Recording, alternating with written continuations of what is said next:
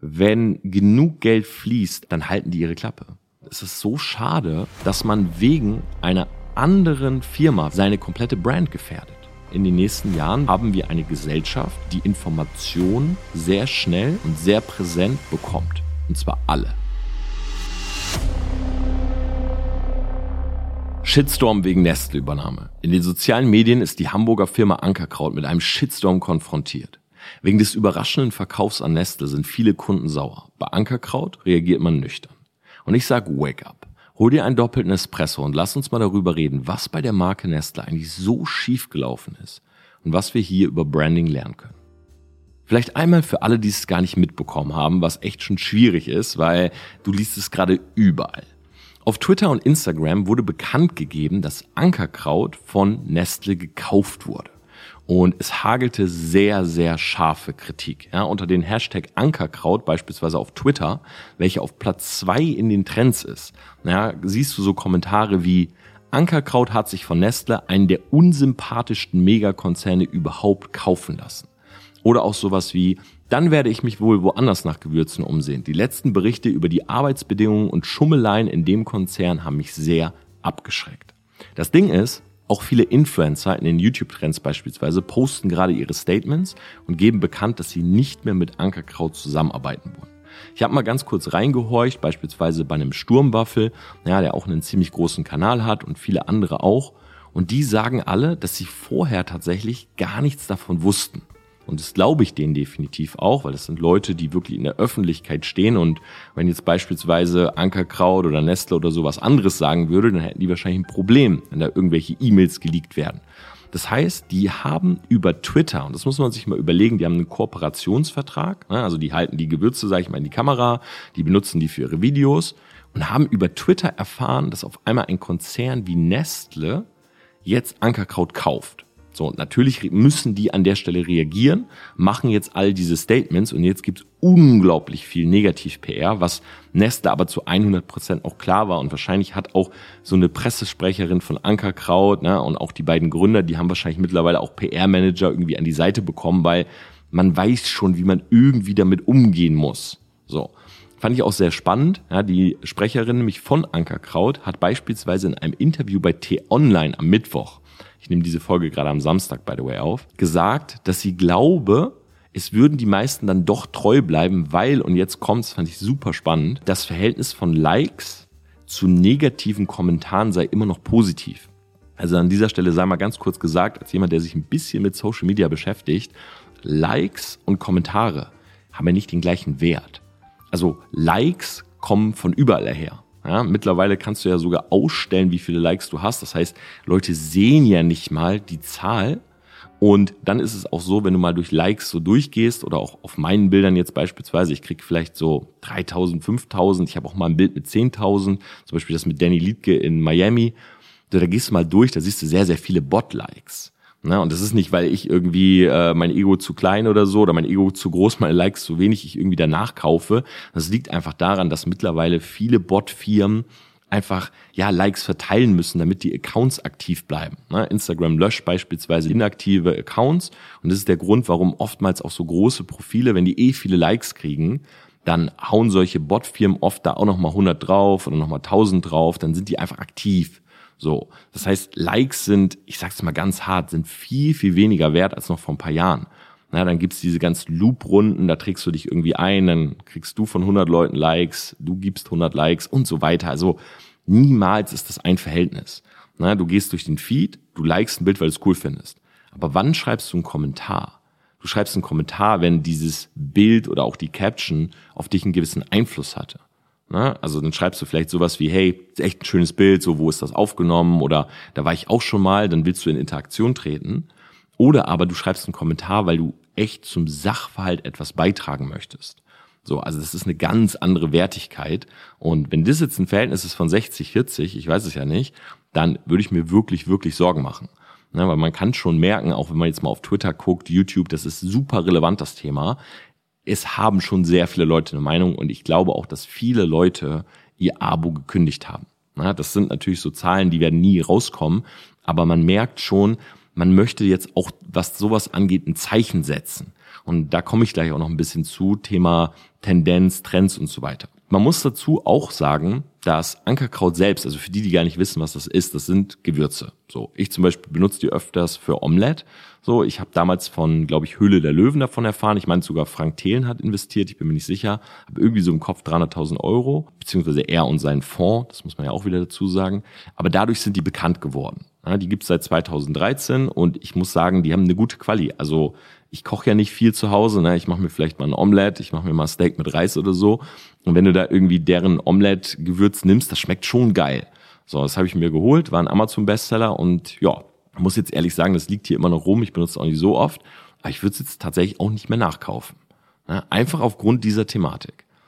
Und das Ding ist halt, vielleicht kurze Hardfacts zu Nestle. Also wer so ein bisschen meine Generation ist, für den war vielleicht früher Nestle echt oder Nestle und Nestquick das war so das Synonym für Kakao. Ne? Also meine Großeltern haben zu mir gesagt, nicht Tom willst du einen Kakao trinken, sondern soll ich dir ein Nesquik machen? So, Nesquik war halt dieser Hase, ne, dieser Hase mit irgendwie so Schokomilch vorne drauf und dann hat man das so in Milch eingerührt, das hat immer so ein bisschen geklumpt, aber trotzdem geil geschmeckt, ne? 90 Prozent Zucker, das war so meine Kindheit. So, mittlerweile ist Nestle ein Konzern und jetzt bitte festhalten, welcher 90,8 Milliarden Umsatz macht. Das ist geisteskrank. Das ist Platz 42 der weltweit größten Unternehmen laut der Forbes Global 200 Liste. Und die machen 8,7 Milliarden US-Dollar Gewinn. Klingt jetzt gar nicht so viel im Vergleich zu dem Umsatz. Das zeigt aber auch so ein bisschen deren Geschäftsmodell. Ne? Du musst dir vorstellen, Nestle ist jetzt nicht eine Person, was dieses Unternehmen sozusagen aufgebaut hat, sondern mittlerweile ist Nestle ein Konzern von sehr, sehr vielen Investoren. Na, da, da ist, steckt super viel Kohle drinne. Die kaufen Firmen mit Potenzial, pushen die hoch und dann gibt es zwei Möglichkeiten. Entweder werden die wieder verkauft für mehr oder die werden halt behalten und ausgeschlachtet. Und da geht's nur um Geldvermehrung. Ne, alles andere ist da völlig egal. Also da geht's nicht irgendwie um Culture äh, innerhalb des Unternehmens, wie man das jetzt irgendwie von Apple kennt oder von Microsoft oder so, da gibt's keine Konferenzen, wo die Leute irgendwie die neuen Produkte vorstellen oder so. Du kannst dir das vorstellen, das sind Leute in einem Anzug mit zu viel Geld, die sitzen zusammen und denen ist eigentlich alles egal. Und ich sage das jetzt auch so hart, äh, ohne da jetzt irgendwie interner zu haben, aber das muss so sein, weil Skandal Nummer eins, Nestle nimmt Menschen in Afrika das Wasser weg. Ich versuche es mal herunterzubrechen müsst ihr euch vorstellen, in Ländern wie zum Beispiel Afrika, Pakistan und Äthiopien, ne, da ist absoluter Wassermangel. So, also die haben Probleme, das Wasser zu säubern und trinken zu können. Und Nestle ist beigegangen und hat sich von den staatlichen Wasserbehörden die Rechte gekauft, ja, nimmt sozusagen das Grundwasser dort, pumpt das ab, reinigt das und verkauft das als Tafelwasser in Plastikflaschen ne, teilweise an die Leute vor Ort, die eh keine Kohle haben, unter der Marke Nestle Pure Life. Also Nestle Pure Life, das ist echt schon ja Ironie in sich, sag ich mal. Und das Wasser ist eh schon knapp und Nestle pumpt es einfach ab, verdient Geld damit. Also super hart. Der zweite Kritikpunkt ist, dass Nestle die Preise innerhalb aller Unternehmen immer versucht zu erhöhen. und dadurch, dass sie so eine krasse Monopolstellung haben, können sie es leider auch einfach machen. Die, die schauen, dass sie wirklich die Einnahmen immer erhöhen. Klar, das ist ein, wenn du es so nimmst, ein Investmentfonds, was einfach viel Geld haben will. Und die haben beispielsweise jedes Jahr die Preise so bis zwei bis drei Prozent erhöht. Na, es gibt auch einen Dokumentarfilm, den kann ich euch ans Herz legen, der heißt Bottled Life von 2012. Da ging es schon um Nestle und Wasser ne, und wie sozusagen halt ja alles monetarisiert wird und so weiter. Es gibt auch immer wieder Stellen, wo Nestle selber oder auch so Pressesprecher ja irgendwie versuchen, so Greenwashing-Kampagnen zu machen, aber bisher hat wirklich noch keine einzige funktioniert. Also jede Greenwashing-Kampagne von Nestle war am Ende, sage ich mal, nochmal eine Dreistigkeit, weil meistens nochmal wieder was Schlimmeres dahinter steckte und Nestle hat versucht, das so ein bisschen zu vertuschen. So, dann gab's äh, Kritik von Greenpeace, dass äh, Nestle mit Palmöl in KitKat ja, den Regenwald töten würde. Ja, auch das ist ein riesengroßes Ding gewesen. Also KitKat kennen wir, glaube ich, alle. Ne? Haben wir wahrscheinlich alle schon mal irgendwie äh, gerne gegessen. Greenpeace hatte eine eigene Kampagne, die hieß Give the Orang-Utan a Break. So, das war eine so eine äh, Kampagne gegen KitKat, also gegen diesen Schokoriegel. So, und Nestle hat damals ein bisschen eingesehen, das war 2015, na, dass das wahrscheinlich nicht ganz richtig ist mit Palmöl und so weiter. Das ist ja auch etwas, wo viele Unternehmen, sag ich mal, in der Kritik stehen. Und hat dann auf der Homepage sowas gesagt wie, ja, ähm, wir wollen auf jeden Fall äh, Besserungen geloben und so weiter, aber immer sehr schwammig alles formuliert, sage ich mal. Also Abholzung des Regenwaldes äh, durch Palmöl war das zweite Ding. Dann war es so, dass Nestle Tierversuche mit Mäusen unterstützt hat. Na, auch ein sehr, sehr großes Ding gewesen. Nestle Skin Health hieß das Ganze. Da ging es um äh, Botoxmittel, vor allen Dingen die von der britischen Firma Ibsen. Kennt man vielleicht auch. Und ja, das Ganze wurde irgendwie an Mäusen getestet. Und äh, Nestle hat aber auch gesagt, Sie äh, wollen das wohl weiterhin machen, weil sie irgendwie keine anderen Möglichkeiten haben und dadurch würde man ja die Menschen weniger gefährden, etc. Also es war dann, ist dann immer so eine Stellungnahme, wo man so liest und sich denkt, mm, ja, okay, I don't know, was soll man dazu sagen? So, Kritik Nummer vier, Babynahrung schadet Babys. Na, auch das ist ein Riesenpunkt. Also Nestle ist groß in Babynahrung. Ich glaube, man merkt das vielleicht gar nicht, wenn man jetzt so in den Laden geht, zum Beispiel bei DM, und man kauft jetzt was, dann würde ich jetzt einfach mal behaupten, bei den meisten Firmen wissen die meisten gar nicht, dass Nestle dahinter stecken, ne? mich eingeschlossen. Also wahrscheinlich haben wir alle zu Hause Nestle-Produkte, weil bei vielen ist es einfach gar nicht so präsent, dass die wirklich dahinter sind. So. Und ja, es gibt verschiedene ähm, Ergebnisse auch dort, ja, dass die Nestle-Produkte im Endeffekt nicht richtig untersucht worden sind und dass die halt Schäden bei Säuglingen ausgerichtet haben. Aber da war halt nie so ein Case, Wisst ihr, das große Problem ist, dass bei solchen, bei solchen Firmen, die so viel Umsatz machen, wenn so etwas passiert, ich sage es jetzt mal so ganz hart, dann fließt halt Geld. Und wenn genug Geld fließt an bestimmte Menschen, dann halten die ihre Klappe. Ja, also das klingt voll hart jetzt, aber das ist so. Ne? In China zum Beispiel gibt es, also gab es so einen Skandal, der dann auch wirklich mal rauskam. Da war so ein Milchpulver, was irgendwie verunreinigt war und da sind sechs Babys dran gestorben. Und angeblich mussten über 300.000 im Krankenhaus behandelt werden. Aber Nestle selbst ist halt schon gut da drin, immer so drumherum zu laufen und zu dodgen, sich so ein bisschen auszuweichen und ja, kommen dann meistens, wenn so ein Skandal irgendwie auf dem Tisch liegt, mit so einer Greenwashing-Kampagne und wahrscheinlich hinter der Fassade wird dann auch noch irgendwie so Schmiergeld hin und her geschoben und irgendwie geht das dann alles so unter. Trotzdem sind es einfach so viele Dinge, dass man sagen kann, diese Brand hat einfach einen negativen Ruf. Und ich glaube, egal was Nestle macht, dass wir die sich umbenennen würden und so weiter, da kommt man nicht mehr raus. Na, da kommt man absolut nicht mehr raus. So, auf der Website kann man bei Nestle selber nachlesen, dass sie auch teilweise ähm, sich tatsächlich Fehler einräumen. Und sie sagen, sie haben die, ich zitiere, systematisch korrigiert ja, was auch immer das heißt. Und sie haben auch das direkte Gespräch mit den Kritikern gesucht. Die Frage ist halt immer nur, wie wurde das jetzt wirklich gelöst? Ja, was ist wirklich passiert? Weiß man nicht. Man kann, glaube ich, nur sagen, zusammengefasst, aufgrund dieser ganzen Dinge, Nestle einfach einen unglaublich schlechten Ruf. Und ich finde daran jetzt drei Dinge super spannend. Das erste ist, dass man sich tatsächlich, wenn man sich die Zahlen und so weiter anschaut und obwohl die Presse so negativ ist, muss man sich echt die Frage stellen, gar nicht welches Problem hat Nestle, sondern warum funktioniert das trotzdem? Ja, ich habe es ja gerade schon gesagt, das ist natürlich ein großer Verband von Investoren, von Geldgebern. Es gibt keine präsenten Gesichter. Es gibt gefühlt nicht einen, auf den man so mit den Finger zeigt, wie zum Beispiel Elon Musk oder so. Wenn irgendwas mit SpaceX oder mit Tesla ist oder so, dann ist es Elon. Elon. Ja, der Typ ist verrückt, der Typ ist verrückt. So, bei Nestle gibt zwar einen Manager, der auch immer mal wieder gewechselt hat, der ist aber nicht präsent. So, das ist nicht so, dass man mit dem Finger auf den zeigt und den irgendwo ablichtet und den im Interview hat oder so, sondern man hat verschiedene Pressesprecher. Gefühlt wird dieser Hate nicht auf eine Person projiziert, sondern man hasst einfach den Konzern. So, und bei dem Konzern geht's nur um Umsatz. Das große Problem ist einfach diese Monopolstellung. Na, 2000 Firmen, du kommst nicht dran vorbei, du weißt gar nicht genau, was dazugehört.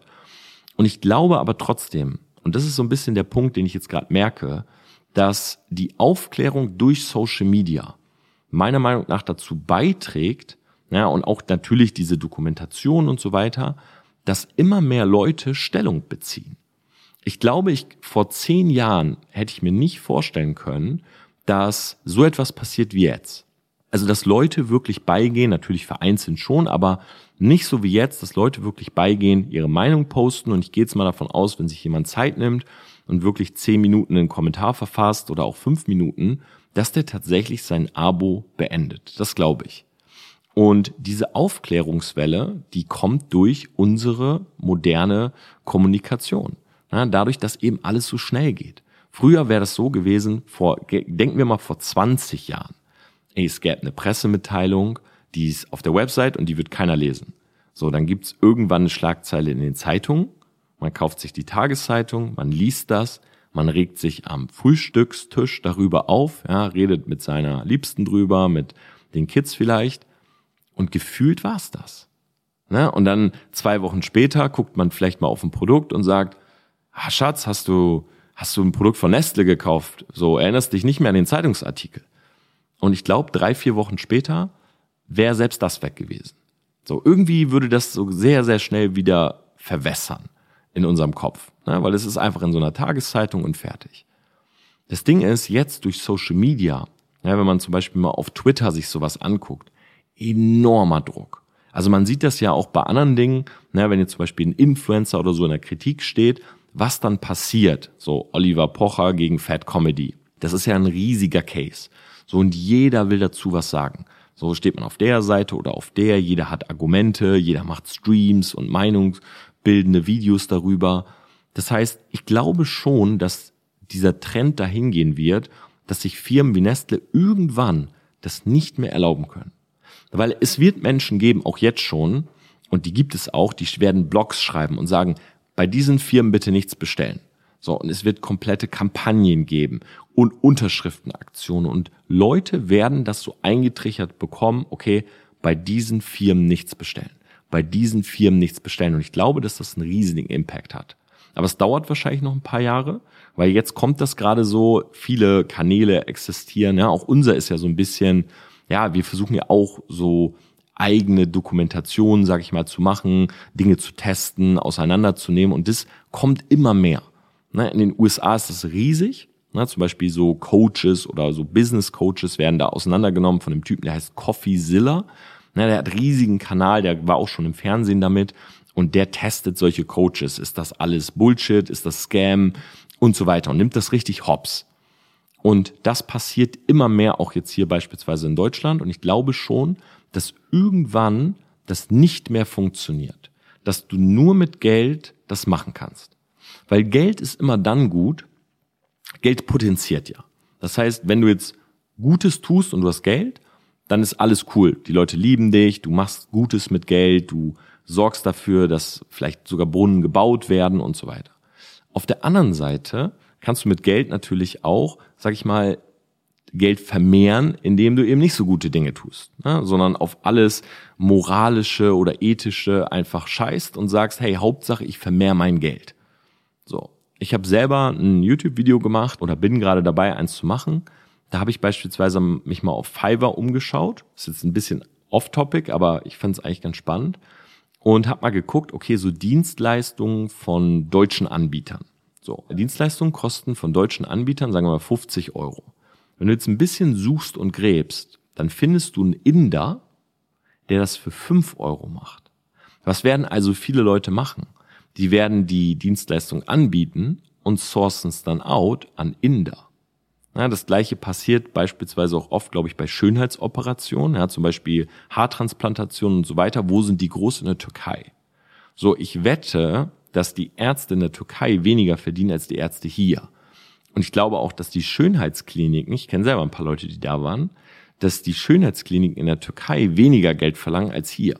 Ne, zum Beispiel auch für Brust-OPs, für Bubble Butt und so weiter. So, dann kaufen aber jetzt teilweise die deutschen Schönheitskliniken, die Ärzte dort, zum Beispiel für ein Wochenende, die kommen einfach rübergeflogen, machen das hier und wir bekommen die Marge. Und genau das passiert halt und ist da auch möglich. Und ich glaube, dass aber trotzdem diese Aufklärungsdichte immer größer wird und dadurch das irgendwann nicht mehr möglich. Der zweite Punkt ist der Ruf der Influencer, weil der ist halt wirklich, wenn sie jetzt ein Statement nicht machen, ist der geschädigt. Und das Spannende ist, dass sie wirklich alle, oder ich vermute, die meisten sofort eins gemacht haben und trotzdem in den Kommentaren, also die meisten sagen dann natürlich, okay, es ist cool, ja, dass du direkt ein Statement machst, finde ich gut, dass du reagierst, gibt aber trotzdem ein paar Stimmen, die sagen, hm, ah, weiß ich nicht, finde ich jetzt irgendwie nicht so cool und so weiter. Also so nach dem Motto, das hättest du ja wissen müssen. So, ja, ich finde es jetzt schade, dass ich aufgrund deiner Videos das gekauft habe. Und das liest man schon ein paar Mal und jetzt muss man sich ganz genau eine Sache überlegen. Und ich glaube, das ist ein cooler Punkt, den man für Branding hier lernen kann. Wenn du als Person öffentlichen Lebens, Influencer, Personenmarke, wie man es auch immer nennen willst, wenn du jetzt Werbung machst für andere Produkte, dann läufst du immer Gefahr, nicht nur jetzt wegen Nestle, du läufst immer Gefahr, dass ein negativer Ruf, der vielleicht noch gar nicht da ist, sondern entsteht, auf dich überschwappt und deine Marke färbt. Das muss man sich immer bewusst machen, egal ob es eine Kooperation ist, ne, wo du was in die Kamera hältst oder wo du jetzt zum Beispiel die Gewürze benutzt oder so beim Kochen, du weißt nie, Ne? Ich glaube nicht, dass du jetzt als Influencer das Produkt nimmst, du schickst es ins Labor, du machst deine eigenen Tests. Nein, du testest das für dich vielleicht im besten Fall. Ne? Du guckst dir den Vertrag an, ihr legt euch auf eine Summe fest und ab jetzt benutzt du diese Produkte. So, man hat das ganz gut gesehen bei Marvin Wildhage und Hydra Hype. Ne, der hat Gleitgel in so eine Creme reingepackt, hat die als ja irgendwie Anti-Aging-Creme verkauft Ne, ein paar Influencer haben die beworben, haben gesagt, ja, ich benutze die seit Monaten und so weiter. Unter anderem die Freundin von Simon Desue, diese Enisa. Ich weiß gar nicht, durch welche TV-Show die bekannt geworden ist. Und es gab einen riesigen Shitstorm. Ne, weil natürlich hat sie die nicht benutzt. Natürlich konnte sie gar keine guten Ergebnisse haben, weil es einfach Gleitcreme war. So, das Ding ist halt, immer wenn du etwas machst, wo du nicht alles kontrollierst, also die kompletten Produktionswege, die Herstellung und so weiter, läufst du immer Gefahr und das ist auch der Grund, warum ich dir raten würde, irgendwann eigene Produkte auf den Markt zu bringen. Und das ist etwas, glaube ich, was viele so nach ein paar Jahren dann auch merken. Die bauen ihre Marke auf ne, über Jahre. So heutzutage, du bist kein Social Media Star mehr über Nacht. Die Zeit ist vorbei. So, du musst lange Zeit durchziehen, ja, die Algorithmen, bis die dich wirklich aufnehmen heutzutage. Früher war ja so, die waren ja froh, die Algorithmen, wenn sie Content hatten. So, oh, endlich lädt da mal einer was hoch über den Europapark oder über dieses Produkt. So, heutzutage ist es ja so, jeden Tag werden hunderte, tausende Content Pieces zu den einzelnen Themen hochgeladen. So, die Algorithmen nehmen natürlich erstmal die großen Kanäle, die relevanten, die, die die Klicks bekommen, weil da hat man irgendwie so ein bisschen so einen Beweis schon, dass das funktioniert. So, das heißt, wenn es viele Leute klicken und positiv bewerten, und möglichst lange angucken, dann weiß der Algorithmus, das kann nicht ganz Müll sein. So, das scheint relevant zu sein. Also die Chance, dass auch andere Leute das interessiert, wenn das jetzt schon 100.000 gesehen haben, ist größer als bei einem Video, was vielleicht 10 Klicks hat. Na, weil dieses Video ist vielleicht sogar inhaltlich besser, aber das muss sich halt erst beweisen. Und das dauert heutzutage Monate, sogar Jahre, würde ich sagen, bis ein Algorithmus sagt, okay, den Mark Eggers, den können wir ausstrahlen für Straßenumfrage. Den Torben Platzer können wir ausstrahlen für Internet-Experimente. Den Dave können wir ausstrahlen für allgemeine Selbstexperimente. Den und so weiter. JP Performance für Autos. So. Und weil das eben so lange dauert, ist es so schade, dass man wegen einer anderen Firma, wegen einem Produkt, was nicht einem selbst gehört, wo man teilweise dann, ja, 10.000, 20.000 Euro bekommt, weil man es in die Kamera hält, seine komplette Brand gefährdet. Und das kann tatsächlich passieren. Also die Enisa beispielsweise, wenn ich das jetzt mal so beobachte, die hat nicht sehr viele Kooperationen gehabt danach. Und wenn, sind das meistens Kooperationen mit Firmen, die ebenfalls in der Kritik stehen. Ja, sowas wie Smile Secret und ja, wo auch viele, viele Leute schon mit Baden gegangen sind und die dann irgendwann auch so eine Färbung haben, okay, ich sag's jetzt mal so ganz hart, jeder D-Promi, na, der irgendwie mal, weiß ich nicht, Haus der Stars oder mal im Dschungelcamp war oder so, der bewirbt das dann. Ja, da kannst du aber auch davon ausgehen, da fließt nicht viel Geld. Ja, und das ist eine ganz gewisse Zielgruppe, die da targetiert wird. Und das ist aber auch eine ganz große Zielgruppe, die von vornherein komplett ausgeschlossen ist, ja, weil sie sich niemals sowas anguckt. Das heißt, ich würde immer schauen, dass du dir genau überlegst, mit wem arbeitest du zusammen. Ich würde dir sowieso empfehlen, als Personenmarke immer irgendwann eigene Produkte zu haben. Da weißt du ganz genau, was es ist, wie es hergestellt wird. Na, glaub mal, ich krieg jeden Tag fünf bis zehn Anfragen für seriöse und unseriöse Kooperationen. Und ich habe bisher erst so wenig gemacht, hier im Podcast zum Beispiel noch nie eine angenommen, weil wenn ich eine mache, muss ich zu 100 Prozent davon ausgehen, dass es cool ist. Na, zum Beispiel mit Dell hatte ich mal eine Kooperation und die habe ich nur angenommen, weil ich selber seit über zehn Jahren einen Dell-Rechner habe. Und die haben angefragt und dann dachte ich so, okay, das ist wirklich ein guter Fit, weil ich kaufe mir selber diese Rechner, ich benutze die, ich zahle den vollen Preis und das kann ich auch wirklich an andere Leute promoten, weil ich weiß, die sind gut. Sind die ein bisschen teurer als ein selbst zusammengestellter? Ja, safe. Aber habe ich das trotzdem geliebt, weil die Dinger kommen an, ich steck's rein und es funktioniert? Ja. Und deshalb habe ich das sozusagen angenommen. Aber ich glaube, das muss man sich genau überlegen. Und jetzt kommt der zweite Aspekt. Das Gleiche passiert halt auch mit Personen. Ja, nicht nur eine Firma oder ein Produkt kann deinen Ruf gefährden oder eine ganz andere Färbung geben, sondern auch eine Person. Ich fand das bei mir sehr, sehr spannend, als ich beispielsweise mit Danny Liedke, der ja bei RTL 2 bei Köln mitgespielt hat, als ich mit ihm in Miami war. Viele haben es gefeiert. Ne? Danny muss man dazu sagen, der ist genauso wie ich, äh, hat safe ADHS, ist halt ja ein Typ einfach verrückt. Ne? Also der tanzt auch einfach mal irgendwie halbnackt auf der Straße und so. Der macht verrückte Dinge. Und viele haben das gefeiert und meinen, ey, das ist gute Laune. Aber es gab eben auch ein paar Leute, die gesagt haben, boah, Torben hätte jetzt nicht gedacht, dass du mit dem was machst. Und ich habe da mal so nachgefragt, so, hä, warum? Ja, weiß ich nicht, so ein RTL 2 Schauspieler und so weiter. Und da merke ich halt, ich meine, für mich ist es völlig irrelevant, ne, weil er menschlich mein Freund ist, so mir relativ egal ist, was er macht, außer er wäre jetzt irgendwie Zuhälter oder so. Aber mir ist das menschlich halt wichtig, deshalb mache ich mit Leuten was. Aber ich habe halt gemerkt, dass das schon einem eine Färbung gibt. So, auf einmal haben Leute dann erwartet, weil ich beispielsweise mit ihm unterwegs war, dass es irgendwie anscheinend weniger Content gibt und irgendwie mehr so Spaß und Entertainment. Und das ist halt schon witzig zu sehen, weil wenn du jetzt mit jemandem was machst, der beispielsweise übelst in der Kritik steht, dann färbt das echt über. Ne? Alle Leute zum Beispiel in einem Kreis von einem Oliver Pocher haben eine ganz bestimmte Färbung.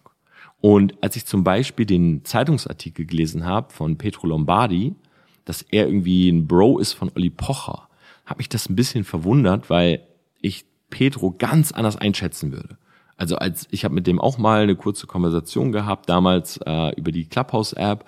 Also wir haben bei Instagram geschrieben, aber haben über Clubhouse gesprochen, weil glaube ich mal Probleme mit seinem Account hatte und ich habe den als super sympathischen, sehr sehr netten äh, Dude so in Erinnerung gehabt und habe das gelesen und irgendwie hat mir das so eine Färbung gegeben, dass ich so dachte, boah, hab, hab nicht gedacht, dass der jetzt mit einem Pocher hängt, der irgendwie so viele Leute da diskriminiert und ähm, ja, weiß ich nicht, virtuelles Mobbing betreibt und so weiter. Also man merkt schon so diese Färbung auch einfach mit den Menschen. So wenn ich mit Jörg beispielsweise, mit Jörg Kinzel unterwegs bin, dann schreiben mir mehr Unternehmer. Wenn ich mit Mark Eggers unterwegs bin, schreiben mir mehr Entertainment interessierte Menschen. So, dann geht's eher so, oh, geht ihr heute Abend noch feiern? Was macht ihr? Macht ihr einen Stream?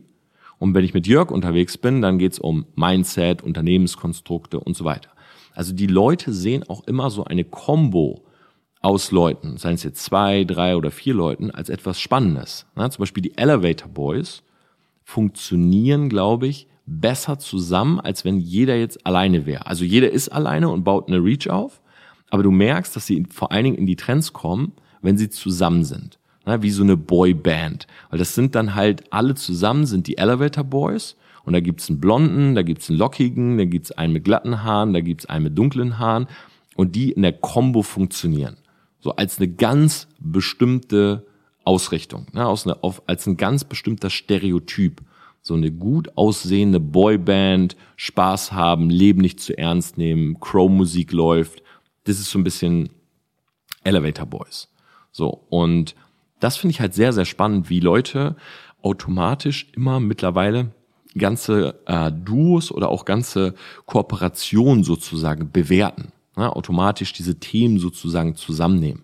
Und ich habe das, wie gesagt, auch so am eigenen Leib erfahren, wenn ich beispielsweise auch mal mit einer Frau streame, dann geht's gefühlt drei bis fünf Tage in meinen DMs um Frauen und Sex und Dating Und das ist halt spannend anzusehen. Und deshalb, so als zweiten Punkt, glaube ich, muss man sich das genau überlegen, mit welcher Firma, welche Kooperation. Ich würde auch immer gucken, dass man irgendwie langfristig zusammenarbeitet, nicht zum Bauchladen wird, weil das kann dazu führen, dass eine ganze Brand verwässert. Und im besten Fall einen eigenen Strang aufbauen. Dann lieber habe ich ein Produkt, was mir eine Million Umsatz macht, als mit zehn Produkten 100.000 zu machen. Und das kann ich wirklich auch als Brand Manager, sage ich mal, von verschiedenen Marken jedem echt nur ans Herz legen. Und der dritte Punkt ist der, ich glaube, dass momentan immer noch Geld die Welt regiert. 100 Prozent. Mit Geld kannst du sehr, sehr viel machen. Geld löst oberflächliche Probleme. Na, Geld löst auch Probleme so ein bisschen hinter den Kulissen. Und es wird immer ein Thema sein. Aber ich sehe, und das ist echt sehr, sehr positiv, durch diese schnelle Kommunikation, durch neue Medien, durch diese ganzen neuen Zugänge auch zum Internet, sehe ich gerade so eine Bewegung der Aufklärung. Und ich glaube, dass Bewusstsein und Aufklärung so zwei der wichtigsten Punkte sind. Weil viele Dinge wären auch in der Geschichte ne, der Menschheit und auch in der Geschichte von Deutschland nicht passiert, wenn es so eine schnelle Aufklärung gegeben hätte. Na, du musst mal wirklich versuchen, dich so mal zurückzuversetzen. Vor 50 Jahren, vor 30 und sogar noch vor 20 Jahren. So alles hat ultra lange gedauert. Es gab sehr wahrscheinlich viele Skandale, die nie ans Licht kamen.